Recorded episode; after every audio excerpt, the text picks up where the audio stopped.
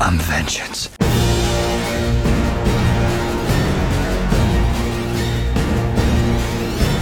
我觉得总体来说，DC 最近的这些尝试，其实主要还是小丑和蝙蝠侠，是想要做更多的社会评论，就是他想要把所谓的社会中的一些现实问题，来通过这个类型来表达出来。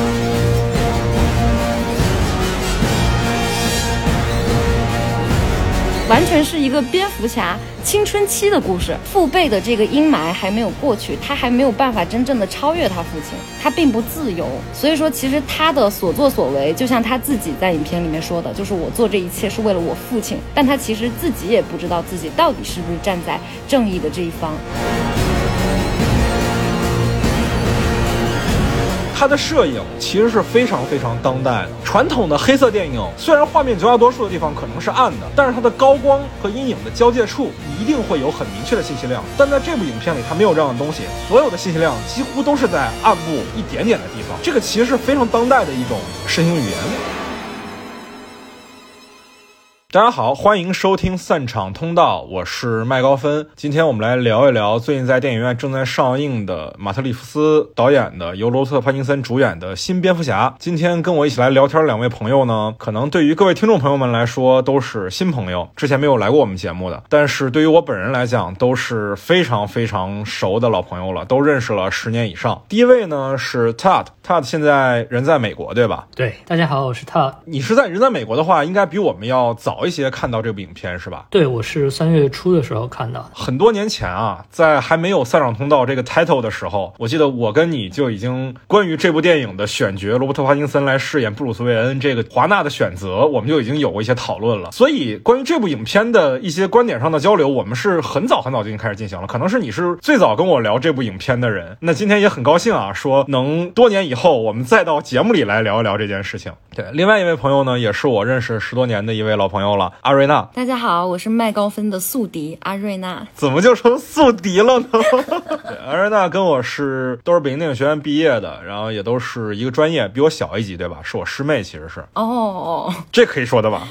好像是的。对，然后现在是在北京做影视和广告的剪辑，是吧？嗯，对，我现在自己在北京做了一家这个后期工作室。那行，那我们直接就进入正题吧，来聊影片本身。那按照我们节目的惯例啊，还是先给影片打个分。Todd 先来吧。呃，我一共看过两遍，大概都是七分的感觉。可以说在看之前对这个片子期待是非常高的，因为看的是周四下午最早的场，在影院里面能感觉到观众的期待，最初的时候也是非常高的。对于美国而言，周四下午的场就是相当于国内的首映场，是这个概念吗？可以这么理解，因为电影是周五开画，但是周四晚上有所谓的 preview 场次，票房按惯例是记到周五的票房里面。就周四下午的开画时间是因片而异，最近有一些片子已经开得非常早了，你比如说蜘蛛侠，就是下午三点钟就已经开画了，这个好像也是反正蛮早的，四四点钟左右好像是。通常情况下，这种大众期待很高的片子，首映场的观众热情都是非常高的，所以在这个放映开始之后不久，也能感觉到影厅里气氛很热烈。但是放了三个小时之后呢，感觉大家的热情就逐渐消退了。在结尾的时候，你看观众的这个鼓掌的热烈程度，是能感觉到他们对片子的第一印象的。那我在这一场就反响比较平淡，和我的总体的观影体验也差不多。我记得我一开始被这个片子把胃口吊高，就是因为在微博上看了你评价这个片子，你说头一个小时让你感觉这是影史最佳漫改电影，是吧？对，因为漫改电影横向比较的角度，我是头一个小时里，我是常常想要站起来鼓掌的，很新颖，很不一样。好的，好的，好的，好的。阿瑞娜怎么看呢？这是可以说的吗？就是我其实只能打到五分，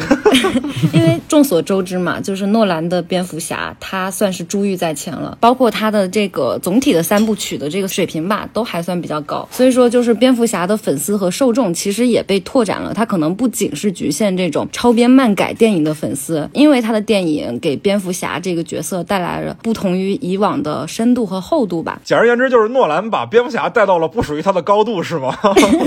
我觉得确实是吧，就是常规的这种爆米花电影，可能给人感觉就是你在这个电影里面追求视觉奇观，追求帅哥美女，追求超能力，对吧？比如蝙蝠侠超能力就是 reach，switch。嗯，在这个诺兰的版本里面，他的观众可以是急需被点燃的那种热血少年，对吧？他也可以是一个在电影里面去追求智力博弈的，比如说像叫乌鸦的少年这样的受众，对吧？他的内核可以被上升到哲学、心理学、社会学的范畴。我觉得蝙蝠侠的受众他本身就是很不同的，和常规的这个超级英雄比，所以说就是期待值会比较高。而且就是就是因为罗伯特·帕丁森他不是也夸下海口，说拍不好就下海是吗？对，就是就虽然我不是他的粉丝啊，但是就是看热闹不嫌事儿大嘛，我就很激动。你不要装啊！你告诉我，你《暮光之城》看了几遍？大概就是每一部三遍吧，累计十遍以上是吗？差不多差不多，就是有一些段落吧。对，比如说罗伯特·帕丁森，对吧？扒下自己的那个衬衫，然后露出他发亮的胸膛，就那种段落，其实确实是拉过的，拉过他的视听语言的。嗯，严肃影评节目啊，严肃影评节目一定是看视听语言的。没有没有，我我真不是他粉丝啊。就虽然说啊，就是他下海的话，可能我能打到五分以上。我自己刚开始看的时候，其实感觉还不错，就是也是有一个这个抛物线一样的曲线心情吧。就是因为刚开始你听到那个 Something in the Way 的时候，感觉还蛮有调性的啊，就是哎这挺 DC 的，然后有点扎克施耐德的感觉啊，上来给你来一个那个 文艺 MV。他这首歌其实选的挺好的，比如说像《守望者》，他选的是 The Times They Are Changing，就其实都是那种非常有名的摇滚巨星的名作嘛。然后我自己其实也是一个涅槃粉，然后听到这首歌就觉得挺激动的，因为这首歌它其实讲的是科特·科本他自己就是青少年时期离家出走，住在一个桥底下，然后也没有呃吃的，也没有办法睡个好觉，然后他就在在河边钓鱼来吃。所以它里面有一个歌词就是我只能吃这些鱼，因为他们没有任何的感受。而且我后来也看，就是这个导演他为什么选帕丁森，是因为他在写这个剧本第一幕的时候，他就在听涅槃，然后他脑子里就想到帕丁森了。但是怎么说呢，就是整个观影感受还是就是越往后看越难受，导致到最后的时候，我一直在问，就是我们为什么需要看一部新的蝙蝠侠？就是在我看来啊，就更像是一个蝙蝠探长脑筋急转弯。今日说法歌坛版，对，其实更像走进科学，是吧？歌坛贪官为何离奇死亡 是吧？一个带翅膀的老鼠讲了两期节目的时间。对对对对对对对对，刚才那个《Something in the Way》这个事儿，我印象中好像科本自己谈他早写这首歌的创作经历的时候，还是说他那个时候小时候有一次在路上看见了一具尸体，那个场景其实给他的冲击是蛮大的，所以那对于科本来讲是一个很重要的经历，是他创作这首歌这个 Something 其实指的是路上的尸体。对，其实这个就很像这部影片里所构建的歌坛，就是罪恶和暴行已经被视为一种常规的状态了。然后这歌选的确实是很好啊，然后也确实很像扎克施耐德的电影，总会在片头的时候给你放一首那个定场音乐，比如说《Sucker Punch》里放《Sweet Dreams》，再比如说那个你刚才说的《守望者》里面放那个 The times they are changing。对对对对对，而且就是他这个开头还有一点特别像扎克施耐德，就是罗伯特·帕丁森在这儿读自己的日记，特别像《守望者》里面罗夏的那个开场。对，好多人说这个是怎么说呢？DC 摆脱扎克施耐德影响的第一部，但是其实你发现这个片子里还是有很多很多扎尔施耐德的色彩的存在的。所以其实我觉得这个片子也是，就是它一开始它的调性起得很高，它很黑色，阴郁的气质也不错，但是最后你会发现它的内核还是经不起推敲吧。我在这儿的对它的评价比你可能还要刻薄得多啊！我别说它内核经不经得起推敲了，它形式和内核都经不起推敲，在我这儿就是 目前来说，可能也就是一个五分的程度啊。我是看了两遍，刚看完的时候我在想，这个片子应该打一个豆瓣是四星还是三星，也就是七分左右这么一个一个程度吧，三星半的这么一个水平。但是越想越气，然后前两天我又去看了第二遍，第一遍我是看的杜比影院啊，看的首映，观众也不是特别多。跟我同行的是我们那 EVA 那期节目的嘉宾海若啊，他的对这个片子评价还不错，他给了四颗星。但是我看完之后，我觉得一般般，就是没有我心中的那种。期待的影片的状态。前两天我又去看了一遍，去影博看的那个激光 IMAX。但是影博那边可能因为影博它是一个影迷气氛比较浓厚的场所吧，虽然不是首映场，已经上映好几天了，但是散场之后大家还是有鼓掌。我没有鼓啊，因为我真的很不喜欢这个片子。第二遍看完，我可能只能给到它一个也跟你一样是五分的一个程度。呃，我简单来讲，这个片子给我的感受有点像《银翼杀手2049》，当然《银翼杀手2049》完成度比它高啊，但就有一种这个导演想要刻意而为之的做出一点新的东西，反而束缚住了他。你像《二零四九》里面，维伦纽瓦为了反叛雷利斯特，把一直在下雨的洛杉矶改成了一直在下雪的洛杉矶，包括马和独角兽的关系，它中间几乎所有的符号都是为了反叛雷利斯特。但是最后出来，因为他反叛的心过于强烈，所形成的结果就是一个很别扭的结果。这片子其实也是，你能看出来他在跟不管是诺兰也好，还是跟扎克施奈德也好，一直在做一些突破和改变。但是说实在的，因为你的文本本身脱胎自就是一个非常非常经典的东西，而且马特里夫斯又是一个特别特别追求这种经典叙事的导演，他其实能做的创新的东西是非常非常有限的。他所谓的那些很多创新被大家所欣赏的地方，比如说他用了一些侦探叙事啊这些东西，仔细一看都其实都是老套而已，他并没有什么真正的创新的东西在。我觉得你刚刚提到的关于黑色电影或者是侦探电影这个角度，你说片子是回收了一些经典的拍法呀、设计啊、桥段呀。从我的角度而言，我觉得它让人耳目一新的是把这种拍摄手法。放到了这个类型里面，而且你可以看到他做出的这个尝试，就是不再去像以往的，比如说三部曲的头一部既定的模式来，一定要讲一个起源故事。他是已经一下子进入到了这个就成为蝙蝠侠两年之后，然后这个角色已经陷入了一个困境，做一个比较别样的起源故事。但是到了后面呢，可以说这种尝试几乎完全被放弃了。等到最后的这个高潮到来的时候，你。发现它其实还是一个和以往的超级英雄电影相当类同的一个设定。你有一个想要毁灭世界、想要玉石俱焚的这么一个反派的形象，然后你有一个英雄来拯救无辜人民于水火之中。我觉得就是他的这个尝试没有进行到底，所以他最后出来的结果是一个很表面的一一个只存在有限变革的这么一个奇怪的结合体。我觉得谜语人的这个形象呢？可以说是和之前最近这一部小丑电影是一脉相承。这两个反派角色都是某种意义上的社会底层，或者说被忽视的这个群体，然后形成了这么一种反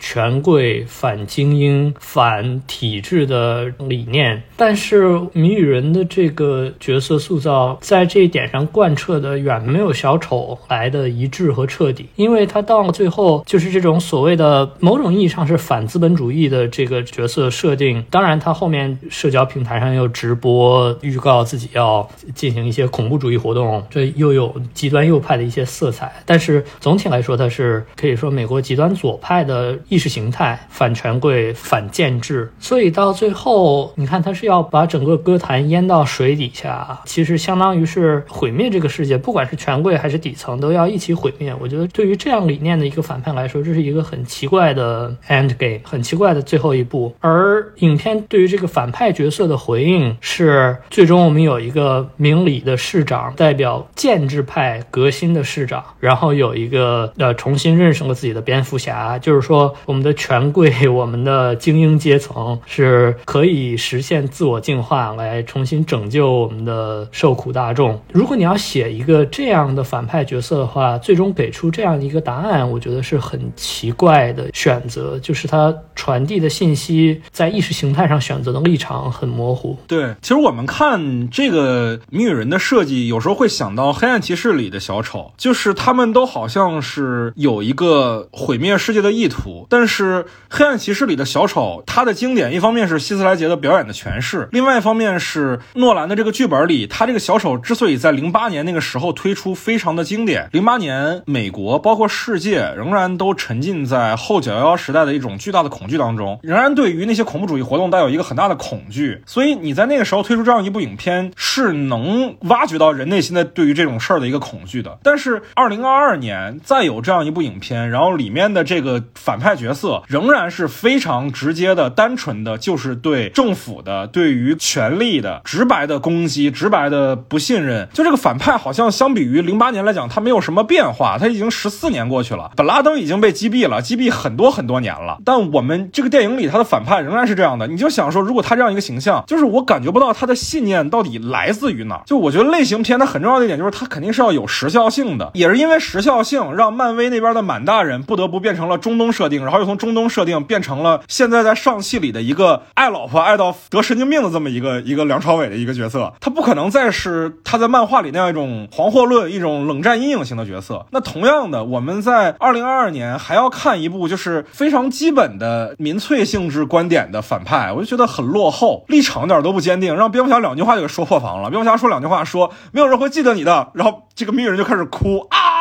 就开始崩溃破防。你的魅力在哪儿呢？我觉得总体来说，DC 最近的这些尝试，呃，其实主要还是小丑和蝙蝠侠是想要做更多的社会评论，就是他想要把所谓的社会中的一些现实问题来通过这个类型来表达出来。当然，类型片有时效性，类型片要迎合这个当时的观众的心理。但是，你比如诺兰的这三部曲，尤其是前两部，在很大程度上依然是一个纯粹的 fictional 的故事，塑造一些虚构的角色。在这个前提下，可以说它的发挥的空间是比后来的这些作品要大，因为它可以纯粹的塑造一些性格特质鲜明、可以天马行空的这么一些反派。但是现在的这些作品其实是有点自缚手脚的感觉，就是一定要为反派来提供一个基于社会问题的这么一个动机，所以嗯，难免要拿它和现实来相比较，其实是难度更大的一个事儿，可能也因此做的没有那么成功，没有那么有说服力。嗯嗯，你说的没错。我觉得除了说他社会符号上的一个失败以外，另外一个就是我明白啊，想做一个非常悬疑色彩的影片，但是里面的这些谜题的设计真的太 low 了吧？他玩的都是一些最烂最烂的梗，比如说 drive 这个词的双关含义，我的天啊，这也太烂了。然后还有那个西班牙语冠词的梗，就那种谐音梗，在国内都要扣钱的，你知道吗？我觉得与其说它谜题烂，不如说是这个片子来展现这个谜题被解答的这个过程比较糟糕。我们首先有一个不经思考就能熟读脑筋急转弯，对所有谜题对答如流的这么一个蝙蝠侠的形象，然后他又被困在了这么一个你刚刚说的这个西班牙语冠词的困扰上，到最后他又需要一个警察来提醒他装地毯的这么一个工具来解答谜语人给他留下的最后一个谜题。当然也能看出来，这确实是一个公子哥哈，平时没自己在家里装修过，但他没有想要带领观众抽丝剥茧的这么一个电影，尤其是到最后这个西班牙语的这个有翅膀的老鼠这个谜题，实在是拖了太久。习惯了蝙蝠侠一开始这个毫无障碍的回答这些谜题的节奏之后，到这个地方被困了这么久，在情节上说不通，在节奏上也是一个拖累。而且我觉得企鹅人的吐槽是非常对的，就是你们听到长翅膀的老鼠会首先想想到什么？我不知道美国人怎么想的，我不知道西班牙语母语的观众是怎么想的，但是我们中国观众那想到的肯定是蝙蝠啊！为什么还要绕那么大一个弯才会想到这是自己呢？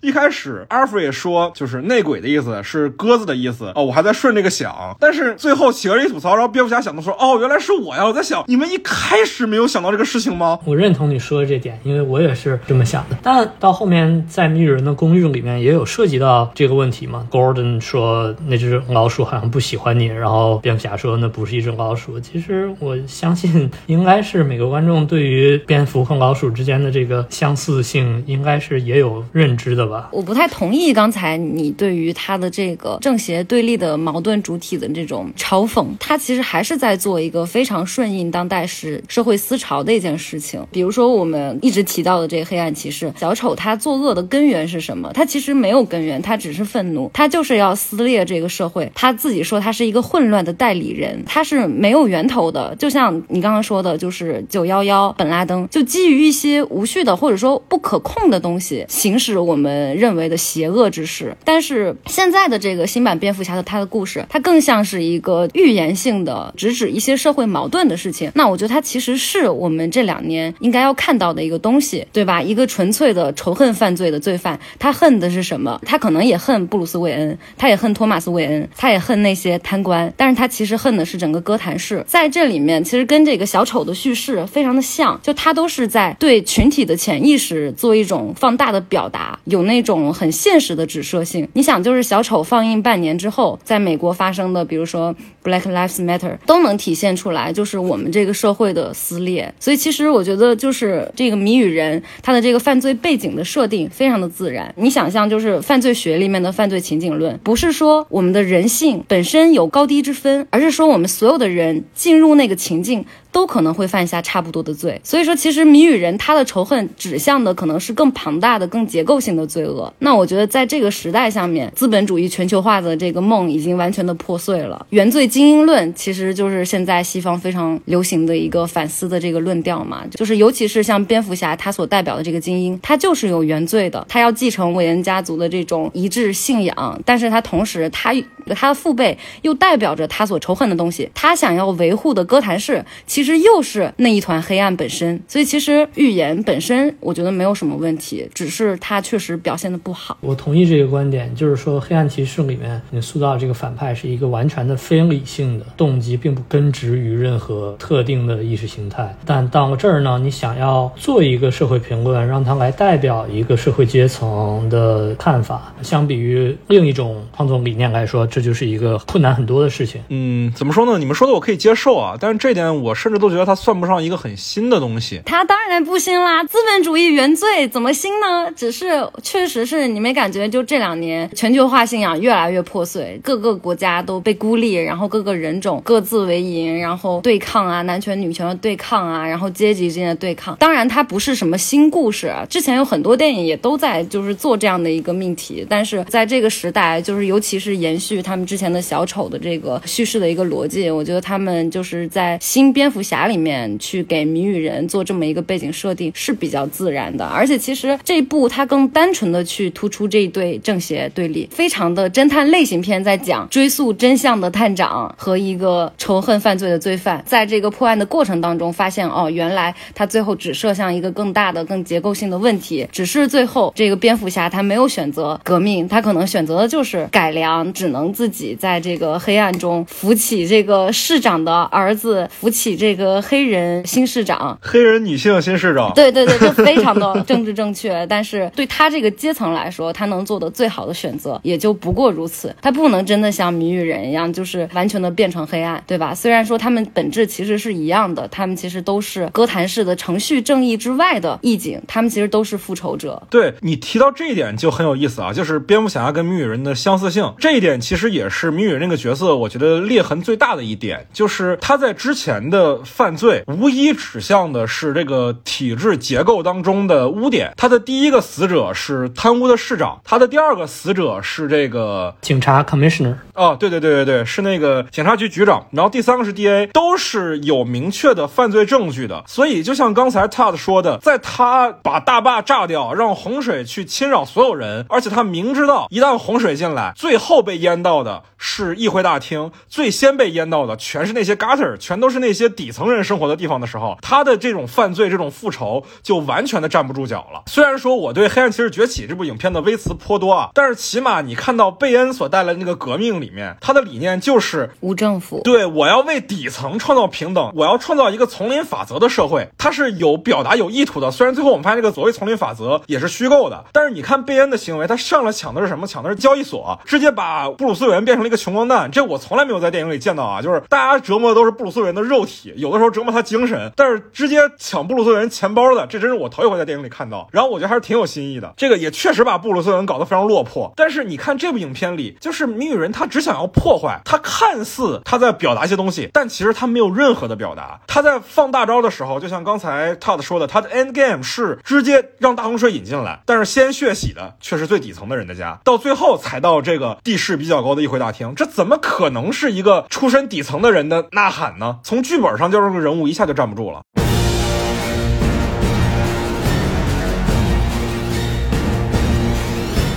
刚才阿瑞娜提到这个关于蝙蝠侠这个银幕形象啊，我记得你之前跟我聊的时候说是这个角色身上有一些创新是吗？那这些创新你觉得是体现在哪儿呢？这个创新我觉得好明显啊，可能他一出场的时候就大家就能感觉到，让我想到就是像乔伊斯的那种杜柏林人的那种气质。你突然开始讲意识流了，詹姆斯乔伊斯都出来了，我的天哪！对，就是那种感觉，他 他好忧伤，你知道吧？就郭敬明，然后你能不能不要把詹姆斯乔伊斯跟郭敬明放在同一个？句子里呢？没有，就是忧伤 tag 啊，忧伤。在以往蝙蝠侠里，他这个戴头套之前有画黑眼圈的吗？以往其实没有镜头这么突出这个黑眼圈，这个烟熏妆。对，这是唯一一部特意强调了他这个化妆的流程的，是吧？其实也没有强调他化妆流程，但是有他就是带着残妆还没有卸干净的那种镜头。对，就是塑造一种忧伤气氛。对，以往的蝙蝠侠电影是这样的，他开蝙蝠车或者蝙蝠飞机或者蝙蝠摩托进了蝙蝠洞，然后一摘头套的时候，眼妆就已经自动没了。对他进了蝙蝠洞，他就很帅了。我想到贝尔，对，赤着上身给自己缝伤口，我的天，看到他，我可以给他做保姆。然后这一版的话，就是我看到帕丁森，我就想给他做个尿检。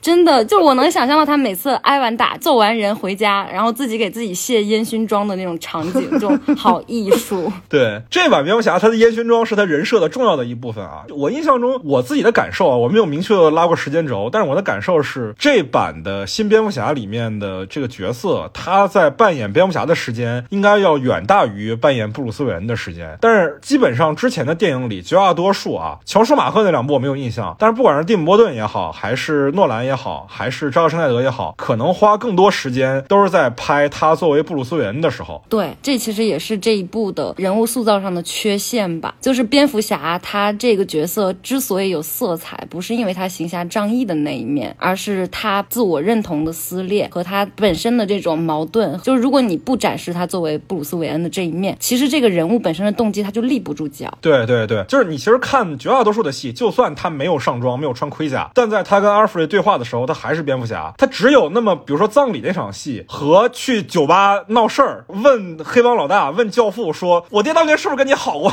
只有那两场戏，他真的是扮演了布鲁斯韦恩。那布鲁斯韦恩这个角色的设社会的形象是空的呀，对，几乎是没有社会身份的呀。就所以说，你能想象好多老爷粉直接哭晕在座位里面，就是我的姥爷呢，就是现在看到是一个就是郭敬明笔下的阴郁美少男，就是怎么说他这个人物形象出来，从我的观点啊，就已经让我觉得有一点不可信了吧？就是我不太相信，就是这样的一个小男生啊，他会穿上蝙蝠装，而且他能理解他的这一套 custom 后面代表的那那个信念，然后他去行侠仗义，我觉得很不能理解。基于你说这一点，我觉得还有一个让我觉得不是特别满意的一个地方，就是因为他对 Bruce Wayne 的描述很少，他对于 Bruce Wayne 和这个 Alfred 他们两个之间的戏很少，浪费了一个相当大的，不管是角色塑造还是情节推动上的潜力。对，我觉得这个好过分，就是少数那么几场他作为 Bruce Wayne 的这个戏啊，像麦高芬刚刚说的，他其实给人感觉更像是蝙蝠侠，跟他套上面具是一样的一个状态。不知道为何，就这点我也没想明白是为什么。就他对 Alfred 就是两次恶语相向，我第一次就是好像是 Alfred 训斥他吧，他说你以为你是我爸吗？然后第二次可能袖扣那一场戏，对 Alfred 给了他一个就是韦恩家族的袖扣，他说嗯这不是我爸的吗？他把他父亲缺位的这种愤怒投射到了阿弗瑞德身上，我就你知道就臭小孩，你知道吧？就惯你毛病。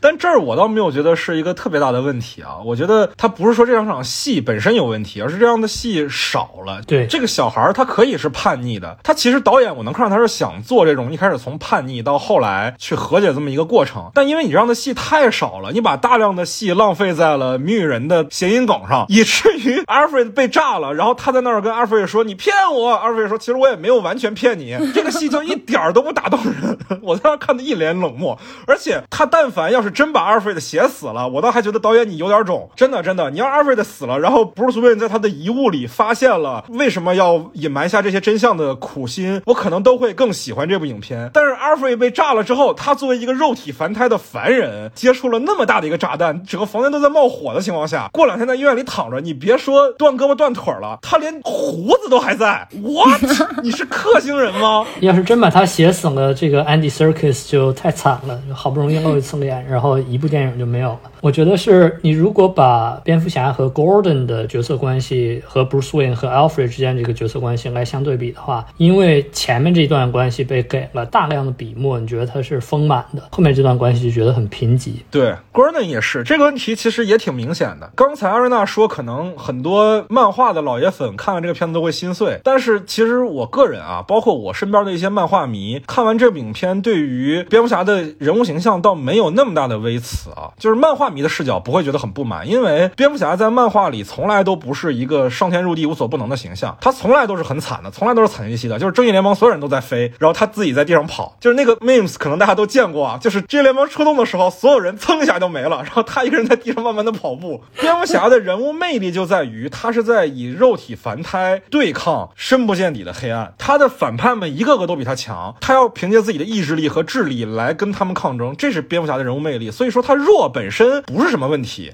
我刚才说的弱不是问题，不是说他脑子弱，他弱智不是问题，他弱智的话就是问题了。但在这部影片里，他就是 我帮你说，他就是弱智。我也我也不好这么明说吧，就是他除了会打脑筋急转弯以外，好像没有什么特别厉害的地方了。大家都围绕着这个所谓的长着翅膀的老鼠是什么的这个话题在这儿拼命的绕圈儿。当你发现我们经过一段非常紧张刺激的，一看这个片子可能把五分之一的预算都花在这场戏的追车戏上面之后，我们发现他抓这个企鹅人抓错人了。他为什么抓错人呢？是因为他觉得企鹅也是长着翅膀呢。什么玩意儿？我的而且最后那个他们三个人对峙的那一场戏里面，还有一点那个奇怪的喜剧元素，几个人在那儿大吼大叫，然后 Gordon 说 “Just shut up”，调性很不合。我不知道这个马特·里夫斯是觉得观众理解不了太复杂的剧情，还是担心观众不想在一部超英电影里看到那么多的推理元素，所以才弱化了这个推理，就是让人感觉这个推理非常的对付。他就是写不出好的这个反派的犯罪逻辑，所以他就强行降低这个个蝙蝠侠的智商。对，一方面是这个，还有另一方面，刚才 Todd 有说了，说其实这部片子花了很多的笔墨在构建蝙蝠侠和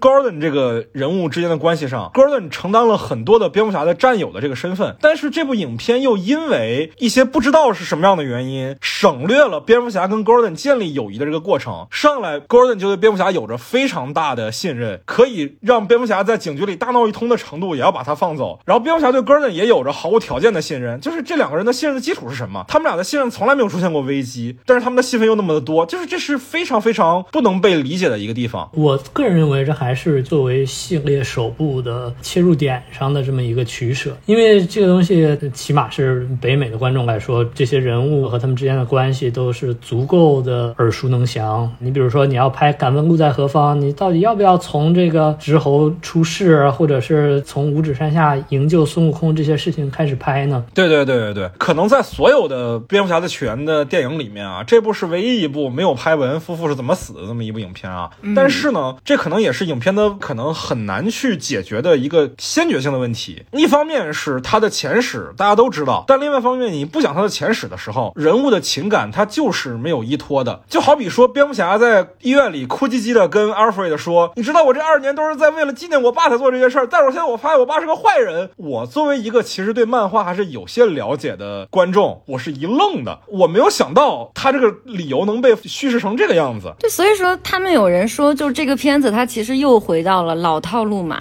Daddy issue。对，太多这种父亲死了，就是弑父的这个符号在里面了。就是对市长的儿子来说，父亲死了；对邹毅饰演的猫女来说，我要杀了我父亲，因为我父亲就是我眼中所有仇恨的代表。对蝙蝠侠来说，其实也是，就是我做这一切都是因为我看着我爸爸就是在我面前死去，然后哥谭市罪犯太多了，我要打击犯罪。就是我是觉得是这样的，就是你讲蝙蝠侠的起源的这个故事啊，虽然已经被讲过很多遍了，但是我觉得还是可以讲好的。我举个例子啊，这一部的新蝙蝠侠跟诺兰的蝙蝠侠：遐想之谜，其实很大程度上都受到了同一本漫画的影响，就是弗兰克·米勒的《蝙蝠侠元年》（Batman Year One）。这是一个非常经典的漫画啊，之前也被改编成动画电影过。主要讲的就是布鲁斯·韦恩如何成为蝙蝠侠，以及如何跟 Gordon 建立起非常深厚的的友谊的这么一个故事，还引出了诸如猫女啊，诸如像这部电影里也出现的 Farconi 啊这样的歌坛大佬的这么一些角色。其实可以看动画电影啊，因为动画电影做的也很好，而且很短，它只有六十分钟。就我非常不能理解啊，就是马特·里夫斯花了三个小时，不说比诺兰的那个两个半小时的《遐想之谜》讲的事儿多吧，你甚至还没有就仅仅只有一个小时的《蝙蝠侠元年》讲的事儿要多。他人物本身没有做好，但是看《蝙蝠侠元年》里面讲 Gordon 内心的矛盾冲突，他一开始从对蝙蝠侠从不信任到信任，以及蝙蝠家如何去选择说一开始只是想做一些好人好事，到最后需要去构建一个自己的文化符号，穿上蝙蝠斗篷，这都完成在了一个小时这么一个片长里面，我觉得是非常非常非常不容易的一个一个结果。你再看这个影片，它三个小时真的不知道在干嘛，你其实看这影片片长啊，三个小时已经是一个非常非常反市场的片长了。但即使是三个小时这个片长，它仍然有些事儿信息上的取舍让我非常的不能理解。这个影片到了一半的时候，我们才知道布鲁斯文他爸曾经竞选过市长，并且在竞选市长的过程当中被枪杀了。这个事儿片头提了一句，小提了一句就没有再提了。我是第二遍看的时候才发现他小提了一句的，第一遍看我都没有注意到。我觉得这个事儿你必须要提啊，在这个影片里，他用了几个对视构建了这个 Bruce Wayne 跟这个小孤儿的人物关系啊。但是呢，这小孤儿的戏也就到此为止了。对我们感觉不到这个小孤儿存在的意义，他就是个麦高芬而已。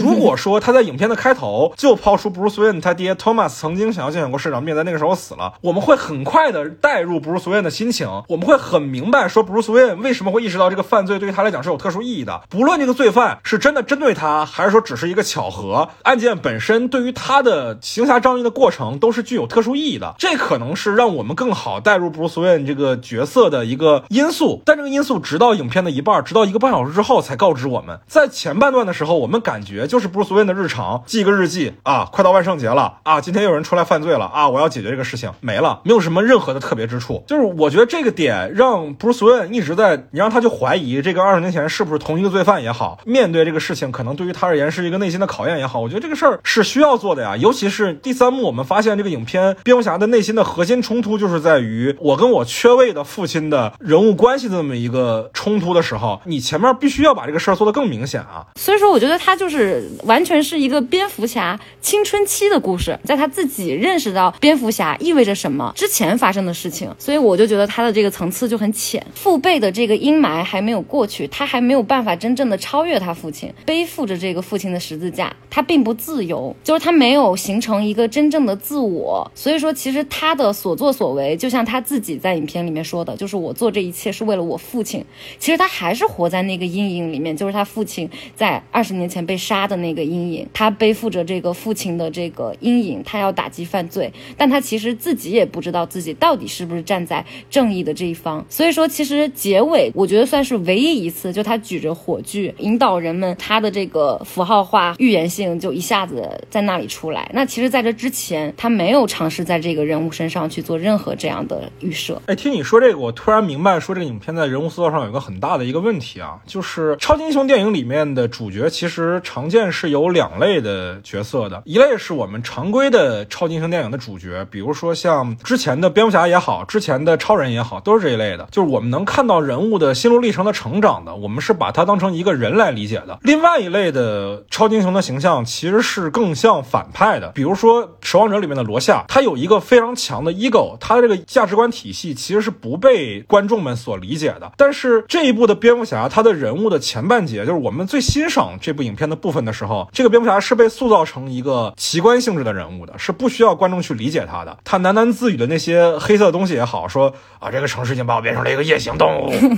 他的烟熏妆也好，包括他的出场，就我有一个朋友啊，他看完这个影片的时候跟我说，他是传统西部片里面反派牛仔的出场，从黑暗之中，我们只能听见他的脚步声，咔嗒咔嗒咔嗒，一步一步走出来，然后是脚步先出现，然后才是人。你要说这个西部片，可能还会看到他靴子后面的马刺，他就是一个很标准的反派角色的出场。但是在影片的后半段的时候，马特里夫斯话锋一转，又想把他当成一个人来塑造了，这其实是很矛盾、很割裂的。而且这个割裂，我觉得很大程度上也体现在影片本身的视听语言里。很多人说这个影片的视听语言非常的高级，非常的 cinema，对吧？我们可能都看过那个 meme，就是马丁·西克萨斯的头像，然后旁边一句话 “This is cinema”，就是在讽刺漫威，是吧？但是呢，我说实在的，我对这个影片的视听语言是非常的不满。就漫威虽然我们总说它不高级，但是非常明确，它想要给观众的就是 pure joy 嘛，纯粹的快乐，就是爆米花，就是高碳水、高油脂所带给人们最极致的享受。但是你这个影片上来的氛围就告诉你，我们是在做艺术 cinema，对吧？但是它的明显的视听语言没有达到这个程度，跟我刚才说的一样，就是一方面是它的就是这种形式主义跟现实主义本身的冲突，另外一方面就是很多人说这个影片摄影好啊，我不得不说这个影片真的摄影非常的让我不满意。这部影片我们从故事上来讲，刚才也说了，它是一个传统的侦探故事，虽然这个故事本身很无聊啊，完成度很低，但它在结构上来讲，它确实是一个传统的侦探故事，很像《唐人街》，对吧？导演自己也承认说他参考片就是《唐人街》，再包括他本身孩子与父亲的关系，下一代人与上一代人的冲突，这些都是非常传统的东西。正邪冲突也是很传统的，包括他的音乐也用的是这种非常非常黑色电影的音乐，是希区柯克式的。对对对，他都是很希区柯克那种非常经典的、非常古典的那种管弦乐的音乐，但在这个基础上，他的摄影其实是非常非常当代的。传统的黑色电影往往是在画面的亮部和暗部之间来做画面信息的，就是虽然画面绝大多数的地方可能是暗的，但是它的高光和阴影的交界处一定会有很明确的信息量。你就经常能看到那种经典的黑色电影，比如说画面整体基本上是黑的，但是枪的侧面是亮的，我们能看到枪的金属质感，能看到开枪之后冒出来的火焰，那些烟雾在非常黑暗的背景下缓缓升起那一点点烟雾。但在这部影片里，它没有这样的东西，它的亮部都是郊外的光斑，所有的信息量几乎都是在暗部一点点的地方。这个其实是非常当代的一种视听语言。为什么呢？是因为我们当代电影摄影机的感光度已经可以到非常高的一个程度了，灯具本身的发光效率也可以很高了。以前的黑色电影是那个风格，是因为在以前的技术时代里，电影摄影机也好，电影照明灯具也好，它都没有像现在这么的发达，它不得不把整个场景打得很亮，然后再压暗，所以亮暗反差会比较大。现在不需要这样了，现在亮暗反差可以完完全全的由着导演和摄影指导的心意来调控的时候，你的亮暗反差就完完全全成为了一种作者的个人表达。那这个片子的摄影指导，这片子的 DP 格雷格弗雷瑟，他本身是一个非常非常喜欢小反差的摄影指导。我们能看他的《曼达洛人》也好，他的《沙丘》也好，他之前的作品往往都是这种比较反差比较小的，尤其是他的《曼达洛人》里，我们能看到他用了这个 LED 屏来做照明基础，在这个影片《新蝙蝠侠》里也有体现，就是那几场天台戏，你看那个夕阳光效，哇，甜的简直是跟那种乱世佳人一样了，你知道吗？是不是有没有那样的感觉？然后俩人在阳台上打 kiss，我的天呐，你你跟我说这是一部黑色电电影气氛的，简直是在搞笑。它本身的影像设计上，人物身上的光线反差实在是太弱了，用了太多的 LED 照明了，这个就很不黑色电影。你要说这想开创一种新黑色电影的模式，那拜托，请你从头到尾故事也要创新，请你的音乐也要创新，不要只在摄影语言上创新，好吗？在我这儿的一个感受就是，格雷格·弗雷瑟在这部影片里根本就没有任何的为蝙蝠侠本身做出设计，他还是在做他自己。他在故事上参考的是《唐人街》，他在音乐上参考的是希区柯克，但是他在摄影上参考的又是格雷格·弗雷瑟自己之前的像什么《曼达洛人》之类的片子，我觉得是非常非常混乱的体系。你知道我刚看完这部影片的时候，出来的时候，我听几个电影学院师弟在那聊天啊，穿着电影学院校服，那个非常丑陋的羽绒服，说这个片子的摄影比《沙丘》要好。我的天哪！我当时好想上去跟他们吵架。虽然同样是一个 DP，但是这个片子的摄影比《沙丘》真的差老远了，好吗？就这就是导演的差距。我觉得马特里夫斯对于画面的审美真的非常有问题，所以他只能交由格雷格·弗雷瑟自己去发挥他所擅长的东西。但是你看维伦纽瓦，同样一个摄影指导，但是维伦纽瓦就能在他身上挖掘出自己最大的导演的创造空间。对，然后还有一些啊，就这片子的剧本其实也是有非常非常多的问题的。刚才我们有提到说，蝙蝠侠跟阿尔弗瑞的人物关系做的很浅，蝙蝠侠跟 Gordon 也是一个非常基础的信任的问题。Gordon 这个片子也就像一个罗宾一样，非常忠实的陪在蝙蝠侠身边。引申出来的问题是什么呢？就是蝙蝠侠跟警察的关系是什么样？上一场戏里，蝙蝠侠被五六个警察摁在警视厅里，然后自己一拳撂倒了四五个，然后大闹警视厅，当着全市的面打了警视厅的脸，跟全歌坛市民说警视厅就是废物，拦不住我一个人。然后下场戏里，他又跟警视厅的各个兄弟们勾肩搭背的推着这法尔科尼出去，就是警视厅跟他到底是一个什么样的关系，在这个片子里非常的混乱。然后下一个问题是谜语人的信消息从哪来的？蝙蝠侠作为所谓的世界上最好的侦探，花了两个小时才找到这个法尔科尼才是这个故事里的 rat，但是谜语人是怎么前置？作为一个没有钱、没有技术、仅仅只有一些出南扭转弯的能力的人，他是怎么知道 f a r c o n i 是个 rat？对啊，这就是他剧作上很大的硬伤啊。原本的蝙蝠侠他起码是一个沉默的观察者，他是一个守护者，他是一个黑暗骑士。但这个蝙蝠侠他连冰山俱乐部都不知道，所有高官权贵都知道，但他不知道哦。对对对对对，你连一个富二代的本职工作都没做好。对，他是第一年来哥谭市上班，他的那个日记本上面写的是第二年。对，这是他作为蝙蝠侠的第二年，所以他可能真的是业务不熟悉。不是你作为蝙蝠侠是第二年，你作为布鲁斯韦恩都多少年了呀？你人法科尼都说你是 Princess of Gotham，你这啥都不知道。而且你这个片子里啊，你要想把蝙蝠侠往侦探的形象塑造，结果你除了过去问别人话，别人不说你就屈打成招以外，你就没有什么救手段了。哦，还有就是像谜语人一样拿个望远镜在窗外看着，这哥谭市所有的信息走漏，要么是别人喝多了说的醉话，要么就是不知道拉窗帘。哎呦我的天哪，这简直是可笑好吗？而且这个片子最关键的核心矛盾是他听爸爸讲过去的事情得知的，就他到那个法尔科内那儿去问怎么回事儿，对吧？你跟我爸是不是有一腿？然后法尔科内说了一个版本，他伤心欲绝，来到阿福的床边，然后阿福讲了另外一个版本，嗯，他转头就信了，然后就跟猫女去干法尔科内了。了，就是他只会被别人摆布，然后顺着线索，顺着别人讲的故事去做自己的判断。对对对对对，这个问题带来的更大的一个问题就是反派角色的破碎。我们都知道 DC 其实反派大厂嘛，这个片子好不好，一半都是看反派本身成不成立。这个片子的一个问题就是，我不知道谜语人的赢面在哪儿。今天已经提到了不知道多少次诺兰了，但是该提还是得提，就是诺兰的片子里面，蝙蝠侠的他是有危机的。第一部里是我看着我父亲被枪杀之后，我是否要选择用最大程度的暴力，用践踏生命的方式去维护一个所谓的秩序？然后蝙蝠侠是不，我要相信人还是有的救的，我要救的是人，而不是一个所谓的秩序。然后第二部里是小丑所带来的无政府主义的危机，就是这个危机本身是能侵害像 Harry Dent 这样的能站在阳光里的正义使者的，而不是像蝙蝠侠这样只能存在于一个概念里的一个人的。但是小丑的这个无政府是能侵害他的，这对蝙蝠侠来讲是个最大的危机。就蝙蝠侠最后是通过殉道，是通过污污名化自己的方式来维护一个 Harvey Dent 这样一个形象，是把 Harvey Dent 本人变成了一个符号，这是一种更大程度的的牺牲，这是有力量的。他选择了比真相更重要的谎言。对对对对对，这是我们能看到人物的身上是有危机的。然后我们再看，你哪怕我们嘲讽扎什奈德啊，嘲讽扎导的玛莎梗，但是 Marsha 这个梗，它也是有人物内心的冲突和危机的呀。Thomas Wayne 在死之前说的最后一句话就是 Martha，尤其是小布鲁斯看到自己妈妈倒下，那个珍珠项链撒了一地的时候，这东西对于他来讲是个童年阴影。像弗洛伊德说的，这影响了他一生的东西。你看，其实蝙蝠侠在扎导那个片子里就特别的弗洛伊德啊，包括他为什么要拿一个克什矛，是不是特别有弗洛伊德色彩？这就是他阳具的延伸，是不是？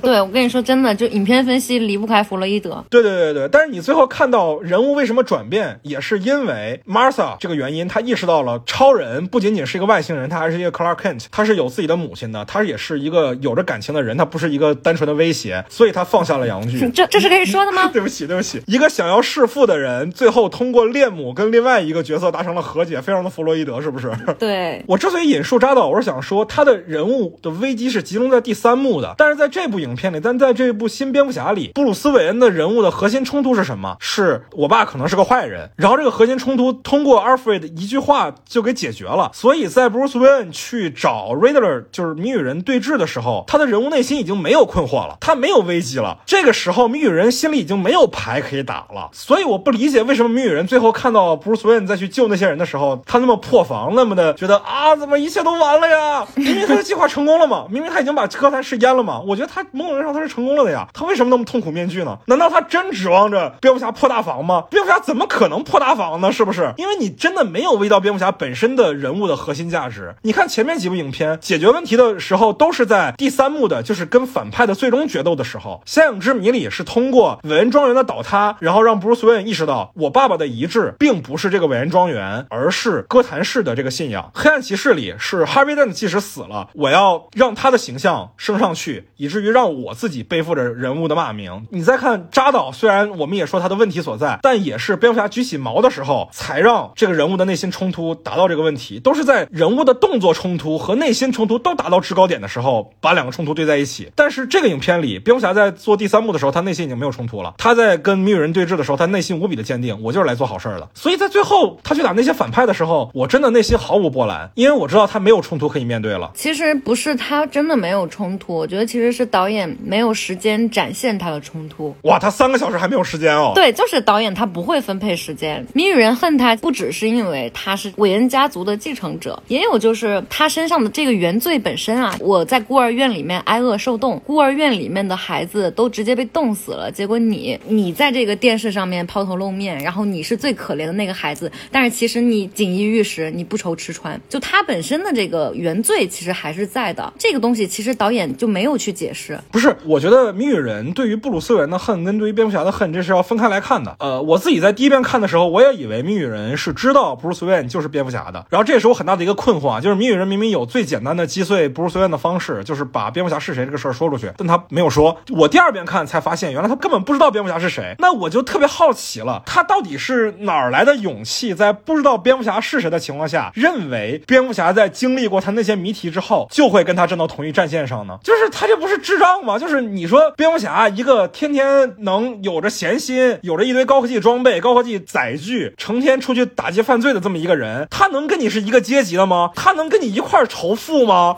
他能被你两句话、两个破脑筋急转弯就给说服了吗？你到底为什么会期待蝙蝠侠去恨自己呢？不说推理出蝙蝠侠是布鲁斯韦恩，你起码得知道蝙蝠侠他不是一个跟你一样的底层人吧？不，因为谜语人他作为一个罪犯，觉得自己是在行使一种程序正义之外的一种结果正义，他觉得他摧毁哥谭市是应该的，所以他认为蝙蝠侠跟他一样，他们都其实是在追求某一种程度上的正义。就不，他的逻辑我是可以理解的，但是呢，他的做法实在是太弱智了。我跟你换一个说法，我们看这部影片，非常能感觉到这个影片肯定有一个参考片是《七宗罪》，对吧？包括他的视听语言，很大程度上肯定也参考了大卫芬奇。但是呢，我们看《七宗罪》里面的 John Doe，他能把皮特那个角色推向黑暗的深渊，是因为他真的有底牌，而且他真的足够了解皮特这个角色脆弱的地方在哪。但这个谜语人他哪来的底气，真的让蝙蝠侠去跟他一样去反社会呢？我觉得你还是没有深入黑暗啊，麦高芬，你这还是社会经验太浅了。谜语人他不相信权贵会反思，不相信权贵会行正义之事，他就是痛恨权贵阶级，他觉得权贵都是王八蛋，就连很无辜的这个布鲁斯韦恩他都要去恨，就是他的这个认知模式就是这样的，所以他认为蝙蝠侠他一定是底层人，他一定会跟他一样，他是不会相信蝙蝠侠是布鲁斯韦恩的。所以我觉得你刚刚说的这个，我反正是不认同的。所以那这个反派就输在对于蝙蝠侠了解不够深呗，那不还是反派太弱了吗？对，但是不是人家这设定的问题，你知道吧？只是这个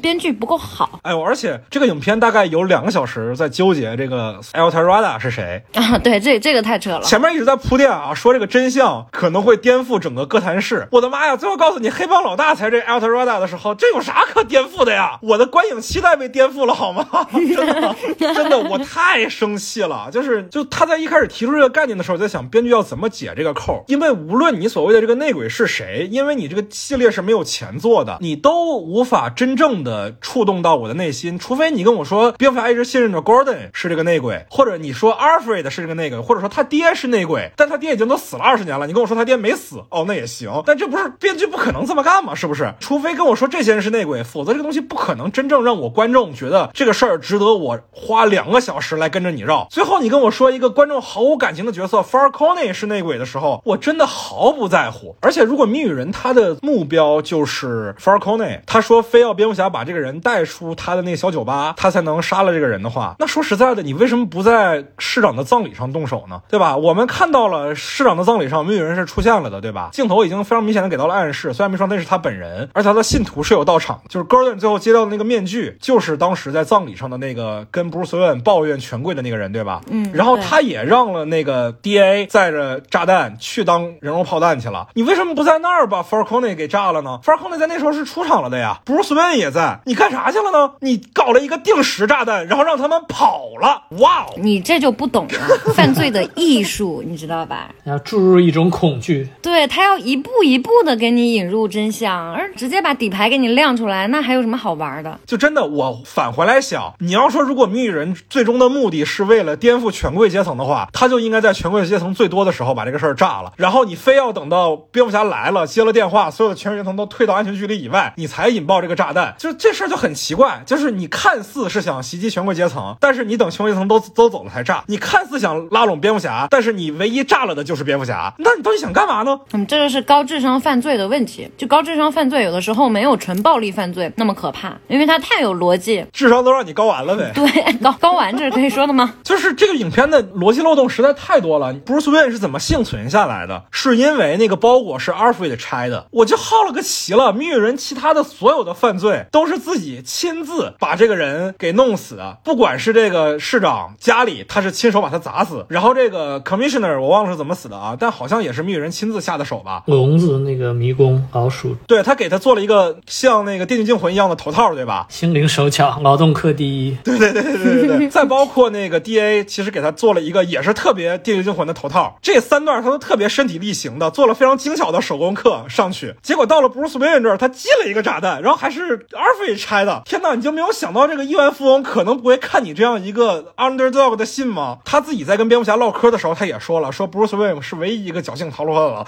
根本就不是侥幸，根本就是大哥你没上心好吗？但凡你把对那些人的那些精力花五分之一用在 Bruce Wayne 身上，就没这些事儿了。哎呀，真的就是这些都是编剧特别强行的，我我都不用说了。冰山俱乐部的安保系统跟摆设一样，猫女进去能把枪带进去，我一开始以为是那些保安知道她是 Falcone 的女儿，所以没有安检她。结果后来他拿枪对着 Falcone 说了一句 “Daddy”，然后 Falcone 说 “What” 的时候，我当时心里也是一句 “What”，你不知道她是你女儿吗？那他是怎么把枪带进来的？对，而且他们在那么私密的一个空间里面独处，就我会默认法尔科尼是知道，就是猫女是他的女儿的。而且你再往下说啊，能就说他点好吗？我说不了好啊，我还想骂，就是这个影片到最后，你说 f a r c o n e 的罪恶面具被撕掉是因为什么？因为一段电话录音。啊！而且这段电话录音为什么保留下来？是因为他们在已经收走 Selina Kyle 的手机之后，没有把这部手机销毁。What？你们是想还要卖到华强北吗？你留着它干嘛呢？我完全不能理解。最后被猫女发现了这个手机，才导致的后来那一系列的事情。所有的矛盾冲突都是编剧生造的，蝙蝠侠都是在等待着答案送上自己嘴边儿。这就是所谓的世界最佳侦探吗？我的天哪！而且他还在这个片子里，真的这个爱情故事也是特别莫名其妙的。他们俩在戴那个隐形眼镜的时候，我当时就预感非常不好了。我说你千万不要强凑这个 CP 吧。虽然说在漫画里面，猫女跟蝙蝠侠基本就算官配了，但是你这一个电影里你也塞不下这么多内容吧？结果他们俩还是亲了，然后还是最后要有一段告别，然后猫女说我要一路向北离开有你的歌坛。后视镜里的世界，越越来越有的告别是吧？当时我真的脑子里在想周杰伦的歌，我真的不知道这段爱情故事写了是干嘛。我总体上觉得猫女这个角色几乎就是不太必要，那是一个很 stereotypical 的一个女性角色。对，而且我一开始以为这个猫女这个角色是一个拉拉，我也以为。对对对，然后我其实还觉得这个点挺勇敢的，就敢把一个这么主要角色写成拉拉，那真的还挺没有啊，就这很政治正确啊。那是很政治正确啊。但是你在一部 PG 十三电影里，尤其是你是一部要全世界上映的电影里面，那首先俄罗斯肯定就上映不了了嘛。如果你真要把它写成拉拉的话，而且其实后来你看佐伊克拉维茨的访谈的时候，他也自己说，这个猫女就是一个 bi 嘛，就是一个双相双性恋嘛。就算你说她是一个双性恋，这个事儿还是说不通的呀。你的前女友刚被人分尸扔在车后备箱，然后你就在这儿跟小白脸公子哥在这儿阳台上卿卿我我搂搂抱抱，看过《West Side Story》吗？哥哥刚被杀，后脚就和杀人犯疯狂做爱。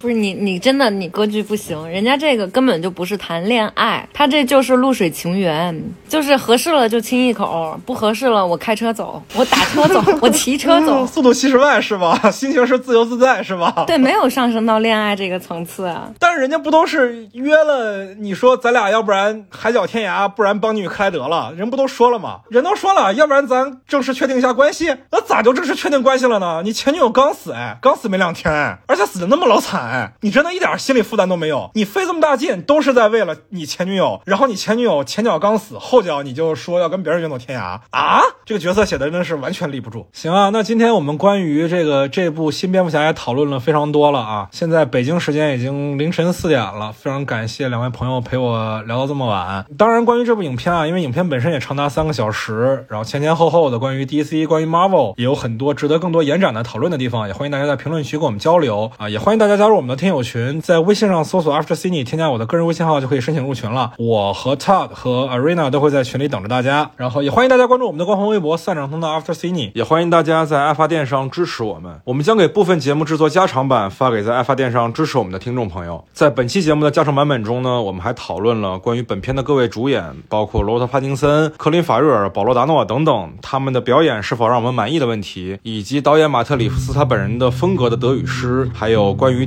DC 与 Marvel 这些年的战略布局啊之间有怎样的博弈等等话题。预计会在正式节目上线的一周以内发送给所有在爱发电上支持我们的朋友。那今天我们就先聊到这儿吧，我们下期再见，朋友们，拜拜。拜拜拜拜。